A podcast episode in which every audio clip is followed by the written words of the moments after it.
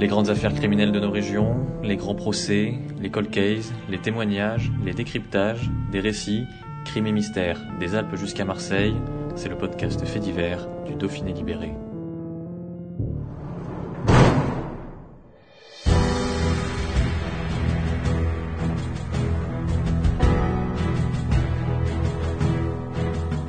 La nuit du 3 au 4 novembre 1943 est une sombre nuit. Un Halifax, un bombardier de la Royal Air Force, doit parachuter des armes à la résistance française. Il n'achèvera jamais sa mission. Il explose en plein vol et s'abîme non loin du village de Marcol-les-Eaux, au cœur de l'Ardèche. Le mitrailleur de queue est le seul rescapé des huit membres de l'équipage. Dans son rapport officiel, il fait état d'un orage terrifiant dans lequel est pris l'avion. À une trentaine d'années de distance, mais à seulement une poignée de kilomètres de là, à Mézilac, c'est au tour d'un autre avion militaire, le Nord 1962, de percuter un rocher dans une tempête dantesque. Ce funeste 21 janvier 1971, 21 personnes, dont 7 scientifiques du commissariat à l'énergie atomique, 6 officiers d'état-major et 4 militaires de l'armée de l'air perdent la vie en tentant de se rendre à la centrale du Tricastin, la France est brutalement décapitée de son élite nucléaire.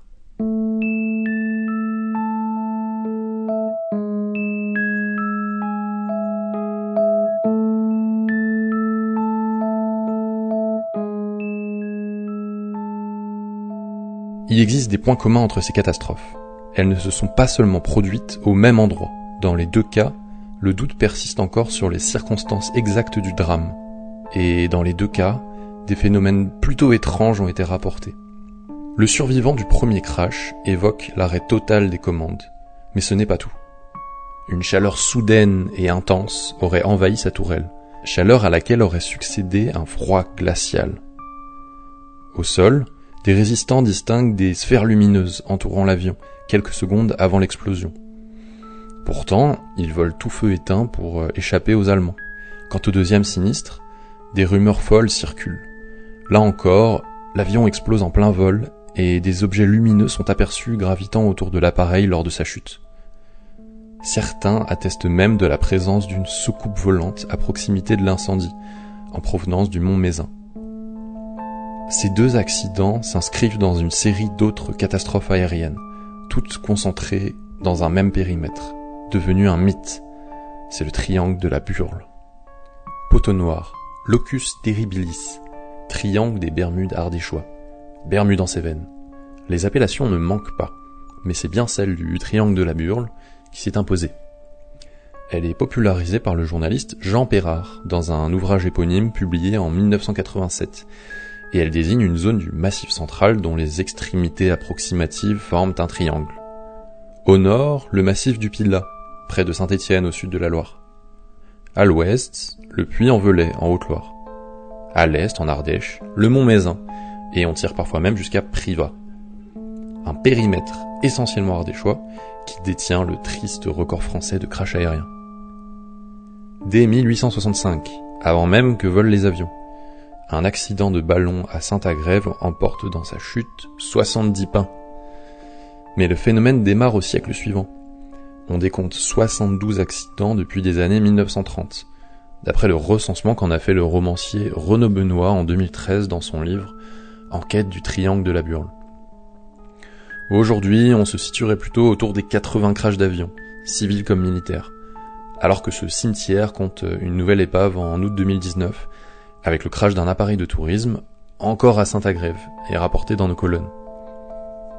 Parmi la longue liste de victimes, on retrouve même des personnalités, de quoi faire du triangle de la Burle une véritable légende, lancée dès le crash du Halifax et à partir duquel les accidents s'accélèrent. Mais quelles sont les règles de cette loi des séries? Qu'est-ce qui désarme de la sorte les experts et résiste aux explications? À des hypothèses rationnelles se mêlent d'autres moins vraisemblables.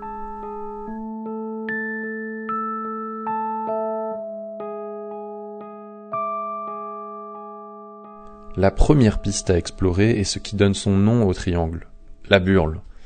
La burle, c'est ce terrible vent du nord qui souffle l'hiver quatre mois durant, à l'est du massif central.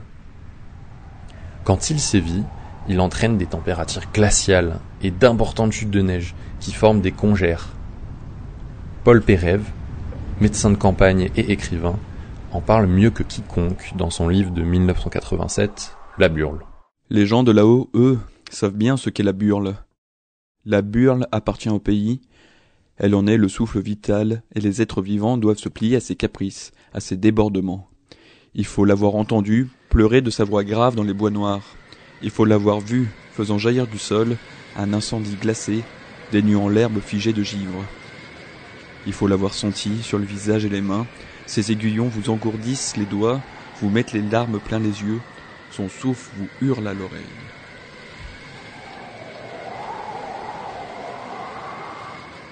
Dans les airs, la burle est la terreur des pilotes, et sans doute la cause première de tous ces accidents. Les bourrasques violentes, le manque de visibilité provoqué par les brouillards ou les chutes de neige, c'est ce qui explique par exemple le crash du Régent. En février 1972, ce petit avion de tourisme de l'aéroclub d'Angoulême est pris dans une tempête de neige et heurte le flanc d'une montagne sur la commune de Dévesset, à l'est du triangle. Le gel des sondes, du carburant le caractère euh, hypnotisant de la neige pour les pilotes sont autant d'autres conséquences de la burle. Le fameux crash de 1971, qui a décimé la filière nucléaire française, est peut-être dû au poids de la neige qui se serait accumulée sur les parois du bimoteur. À l'époque, il n'existe pas comme aujourd'hui de système de dégivrage ou d'antigivrage, des dispositifs qui empêchent la neige de se poser sur les appareils.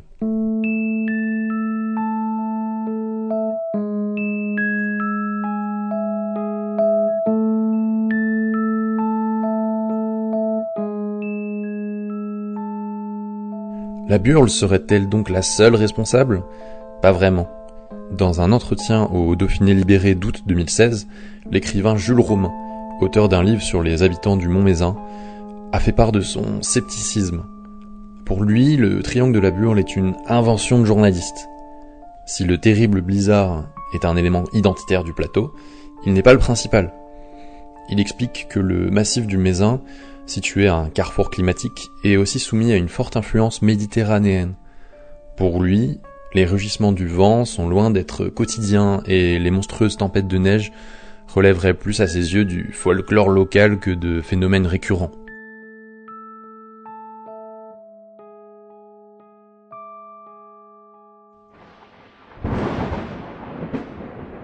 Il faut bien dire que, même en restant cantonné aux causes naturelles, le terrible vent du nord ne provoque pas tous les orages, tempêtes et brouillards qui peuvent se former dans la région, en hiver comme le reste de l'année. Entre la fin de l'été et le début de l'automne 1980, un Hercule C-130 de l'armée de l'air du Koweït, avec à son bord huit officiers et sous-officiers, s'abîme dans un champ ardéchois à Saint-Vincent de Barès, non loin de Privas. Avant l'impact, un départ d'incendie, une aile arrachée en vol et huit signaux de détresse. Si les circonstances exactes n'ont jamais été établies, on sait que la vallée du Rhône était alors prise dans des orages violents. L'avion militaire aura été frappé par la foudre. En plein printemps de l'année 1948, le 13 mai précisément, un autre avion s'est probablement fait foudroyer lui aussi. Pas n'importe lequel. Il s'agit d'un petit bimoteur de la compagnie Skyways, parti de la banlieue de Londres. Il ne va pas plus loin que le plateau de Quaron au sud de Privas. À son bord, Kathleen Kennedy, fille de l'ambassadeur des États-Unis à Londres et sœur cadette du futur président des États-Unis d'Amérique, John Fitzgerald Kennedy. De quoi démarrer la malédiction des Kennedy et alimenter celle du triangle.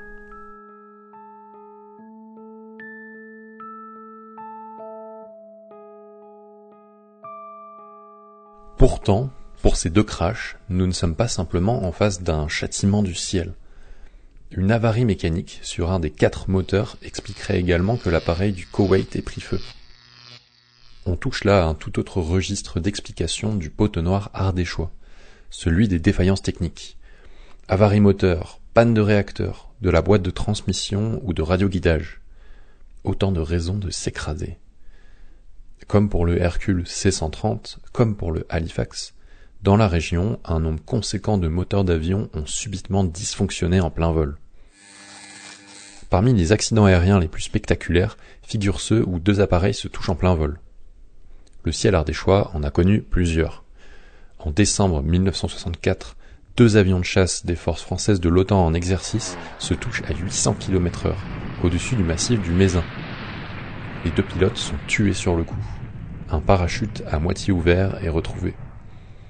Dans ce cas de figure, on touche, comme pour le système de dégivrage, à une limite technologique, celle des radars de l'époque, pas au niveau des radars anti-collision que l'on connaît maintenant.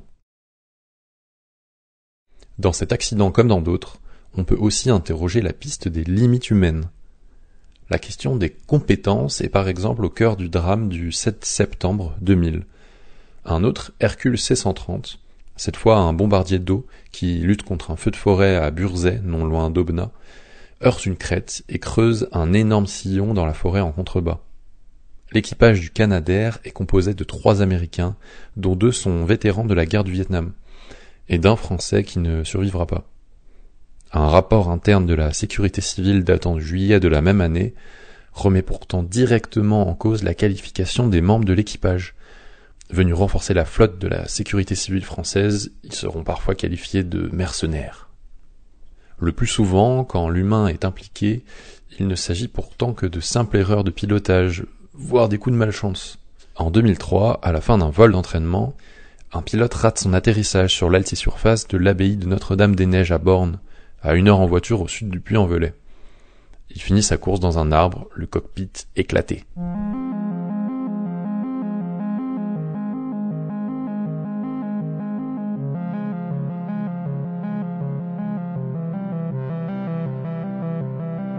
Une fois exploré ce qu'on peut expliquer, vient ce qui ne s'explique pas, ou pas totalement. Nombre des enquêtes menées autour de cette euh, petite centaine de crashs n'ont tout simplement jamais été résolues. Très souvent, les boîtes noires, qui enregistrent les paramètres de vol et les conversations des pilotes, ne sont pas retrouvées, ou ne peuvent pas révéler les secrets des accidents. À plusieurs occasions, ce sont les carcasses d'avions elles-mêmes qui paraissent se volatiliser. On parle alors de ghost crash, ou de crash de rien. Les plus tristement renommés sont les deux Ghost Crash du début des années 1980. À deux mois d'intervalle, deux avions s'évaporent dans la nature près du Puy-en-Velay, après avoir été aperçus en perdition. Le premier, identifié comme un aéronef blanc, disparaît le 18 décembre 1980 derrière le massif du Deves, avant de dégager une grande colonne de fumée noire, ce qui déclenche le plan SATER sauvetage aéroterrestre rebelote en février 1980, quand quelques villageois de Saint-Clément croient assister, eux aussi, à la chute d'un aéronef blanc. Pas un débris, pas le moindre boulon n'est retrouvé, et aucun signalement d'avion perdu n'est envoyé. À ce jour, le mystère des crash fantômes d'aéronefs reste entier. Autre théorie parfois évoquée, jamais prouvée, celle du complot c'est un autre élément du crash atomique de janvier 71. La presse de l'époque évoque le mystère du 22e passager. 22 corps furent retrouvés par les sauveteurs, selon certaines sources, alors que officiellement, il n'y avait que 21 personnes à bord du Nord 262. Beaucoup de journalistes évoquent la possibilité qu'un terroriste se soit caché parmi les passagers et fait déclencher une bombe en vol. D'autres rumeurs ont circulé. Une agence américaine avance même l'hypothèse d'un acte de sabotage par des services d'espionnage étrangers. À qui profite l'hypothétique crime? Dans son livre Enquête du triangle de la Burle, Renaud Benoît rapporte des rumeurs de présence de bases ou de manipulation militaire secrète dans la région. Des rumeurs particulièrement répandues sur Internet, mais qui ne sont que des rumeurs. Le romancier liste dans cette enquête de 2013 les différentes théories qu'il a pu recueillir, de la plus scientifique à la plus fantasque. Celle qui revient le plus souvent se situe également dans une zone grise entre l'explicable et l'inexplicable. Il s'agit des perturbations magnétiques. Ce sont elles qui affoleraient les instruments de navigation des avions. Elles dérégleraient les radios et GPS et créeraient différentes pannes électriques. La cause? Une certaine attraction magnétique et énergétique qui se formerait en altitude avec la Burle, ou depuis les sols de ces anciens volcans d'Auvergne, il évoque certains chercheurs qui décrivent le mont Mézin comme un lieu de concentration énergétique. Il symboliserait un pic d'énergie spectaculaire, libérant une force électromagnétique fabuleuse. Philippe Labazui, un géophysicien du laboratoire Magma et Volcan à Clermont-Ferrand, balaie cette hypothèse d'un revers de main. Dans un article de l'Éveil de Haute-Loire, le quotidien du département, article qui date d'avril 2020, il précise d'abord qu'il existe des anomalies du champ magnétique dans le monde. Euh, ici ou là, les boussoles peuvent s'agiter dans tous les sens. À l'endroit de la coulée de la Champ, près de Clermont-Ferrand, il y a par exemple une inversion du champ. Le nord passe au sud parce que la roche basaltique est constituée de minéraux ferromagnétiques plus forts que le champ lui-même. Mais, pour le scientifique, que cela puisse entraîner des accidents d'avion relève du pur fantasme. N'en déplaise à ceux qui croient au bienfait des pierres, l'hypothèse énergétique n'a pas encore été réellement vérifiée.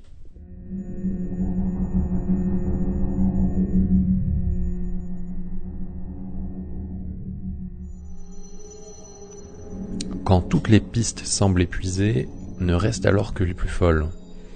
Comment peut-il être question de mystère aérien sans que des ovnis fassent leur apparition à un moment ou à un autre? Et des objets volants non identifiés, les gens du coin en ont vu, et de toutes les formes. Sphères lumineuses et autres boules de feu, aperçues autour du Halifax avant explosion, cigares volants et bourdonnants, machines volantes et soufflantes, quand ce ne sont pas des soucoupes volantes bien identifiées, comme il en a été aperçu lors de la tragédie du Nord 1962.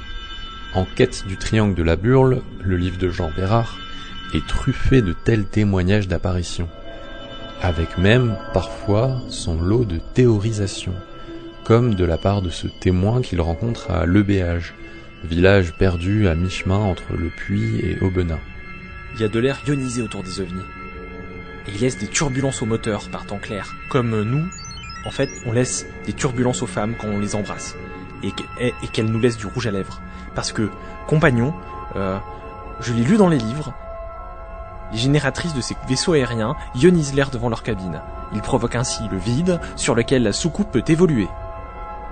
C'est ce vide, mes tourtereaux, qui est catastrophique pour tout avion euh, passant dans le sillage. Le ciel ardéchois n'a pas le monopole des phénomènes paranormaux. Au sol, autour du mont Mézin, le journaliste local rapporte d'autres manifestations étranges. Dans de sombres vallées que le soleil n'atteint jamais, les cigarettes s'éteignent subitement, les brebis se détournent et les torrents font un drôle de bruit. De tels mystères se déploient dans l'espace, mais aussi dans le temps.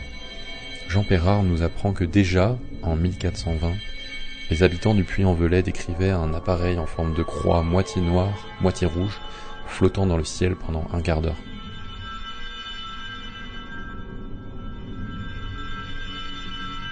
Mais même la plus invraisemblable des apparitions a son explication rationnelle. Il ne faut pas occulter la thèse des illusions d'optique, qui pourraient expliquer certaines apparitions aériennes. Ce sont aussi des corps célestes bien réels qui peuvent être aperçus, comme des météorites ou des satellites rentrant dans l'atmosphère des ballons sondes de météorologues ou même pourquoi pas des lanternes volantes asiatiques. Robert Cortial, un passionné d'histoire locale qui vit à Saint-Front, près du Puy, évoque pour l'éveil de Haute-Loire sa propre mystification. Adolescent, on me parlait d'un pont sur lequel passaient parfois des boules de feu. Un jour, je l'ai traversé et je les ai vus dans l'eau.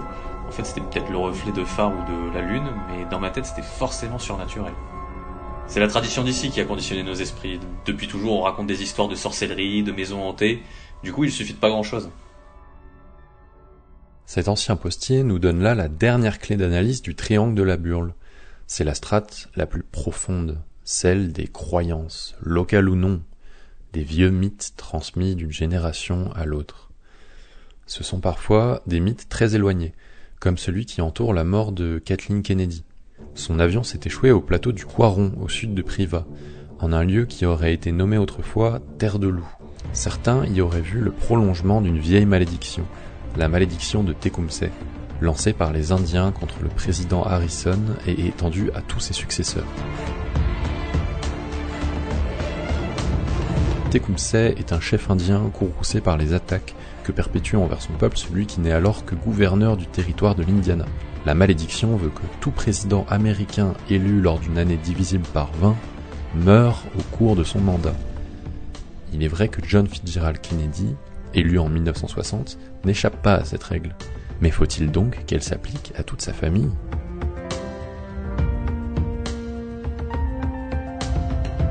La plupart des légendes sont bien locales. C'est le cas pour celle de la Table d'Or, une des plus répandues dans la blogosphère locale.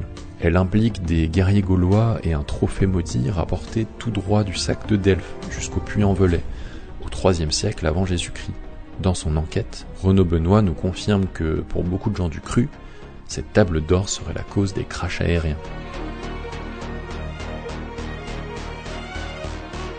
Reste tout compte fait, beaucoup de questions, peu de réponses, et l'étrange fascination que paraît susciter le fait de posséder dans nos terres le petit frère du triangle des Bermudes.